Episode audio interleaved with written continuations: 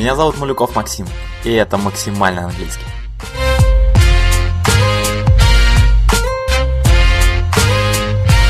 Здесь вы не узнаете разницу между Present Perfect и Present Continuous. Здесь мы говорим об английском футболе.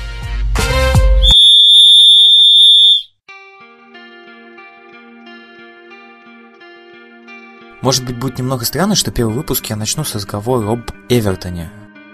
Манчестер Юнайтед, Челси, Арсенал, Манчестер Сити. Об этих командах мы еще поговорим и не раз. Благо поводов для этого с каждым днем все больше и больше. А вот об рисках речь заходит не так часто. Особенно после ухода Деньяра Беллидинова. Да, можно сколько угодно иронизировать по поводу его пребывания на скамейке Эвертона, но во многом благодаря ему игры с участием этой колоритной команды приобрели своего российского зрителя.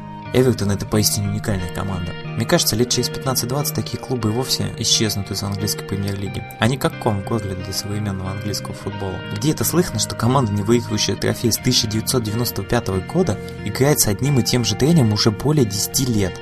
И что это вообще за глупость рассчитывать на бюджетных футболистов и при этом попадать в Еврокубки? И неужели болельщикам не надоело терпеть эту скупердяйскую политику руководства? Нет, не надоело. И в этом плане фанаты Эвертона могут заткнуть за пояс большинство болельщиков в Англии. С 2002 года мерсисайдскую команду возглавляет рыжий шотландец Дэвид Мойс. Средненький футболист, который никогда в жизни не хватал звезд с неба. Более того, он никогда не выступал за Эвертон. Однако именно ему руководство ливерпульской команды доверило управлять клубом 10 лет назад, и больше чем уверен, ни на секунду не пожалел об этом. Если взглянуть на результаты Эвертона последних 10 сезонов, то мы увидим настоящую диаграмму сердечника. 16, 15, 7, 17, 4, 11, 6, 5, 5, 8, 7 места. Стабильность это, конечно, не про Эвертон. Шутки шутками, но за это время ни разу на трибунах Гудисон Парк не было слышно ни единого упоминания об отставке Дэвида Мойса. Да и как можно критиковать тренера, который каждый год собирает команду из тех, кого Бог пошлет?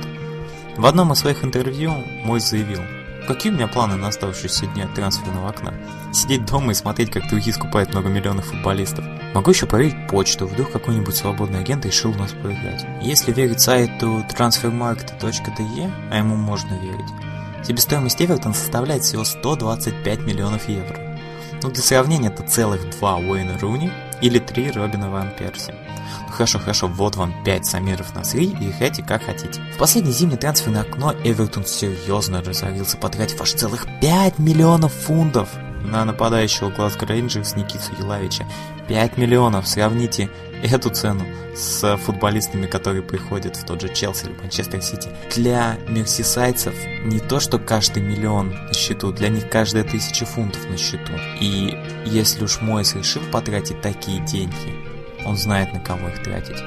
Хорватский нападающий стал главной ударной силой Эвертона. И, к счастью Мойса, ему не понадобилось долгое время на адаптацию. Он почти с первого матча начал демонстрировать тот футбол, который он показывал в составе Глазго Рейнджерс.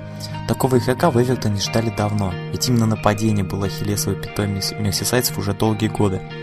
От безысходности найти толкового и, самое главное, недорогого форварда – Мойс несколько сезонов играл нападение с номинальным хавбеком Тимом Кехиллом.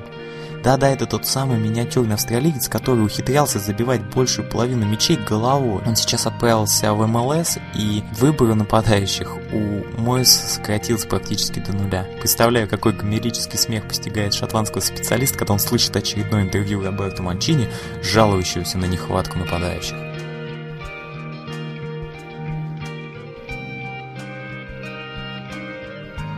За время своей тренерской карьеры в Эвертоне Дэвид Мойс был ближе всего к завоеванию трофея в 2009 году.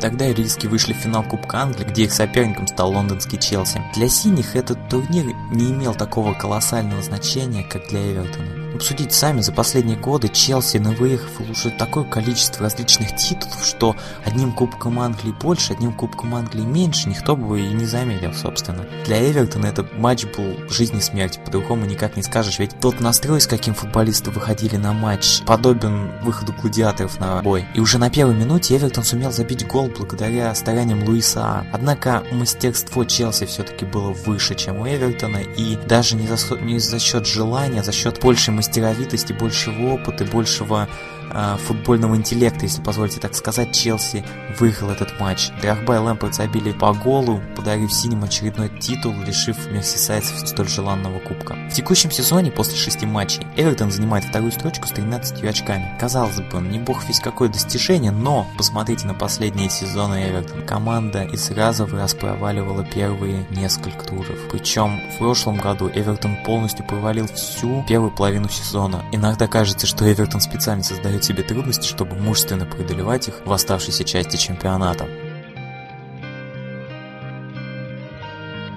Конечно, говорить о чемпионстве Эвертона не приходится. Однако мне искренне хотелось бы, чтобы иски наконец оказались в тройке призеров. Они ждали этого дольше других. Они заслужили это уж точно не меньше Манчестер Сити. И они готовы умереть на поле, но лишь бы добыть победу для своих болельщиков. Кому-кому, а рискам уже давно пора вписать свое имя в лепту современного английского футбола.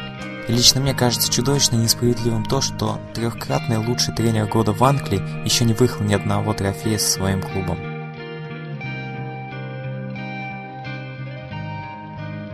Меня зовут Максим Малюков, и это был первый выпуск подкаста «Максимальный английский».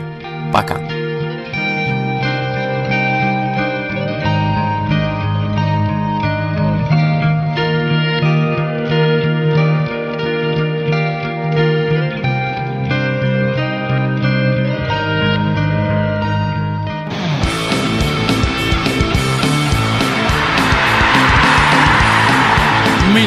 Audio presents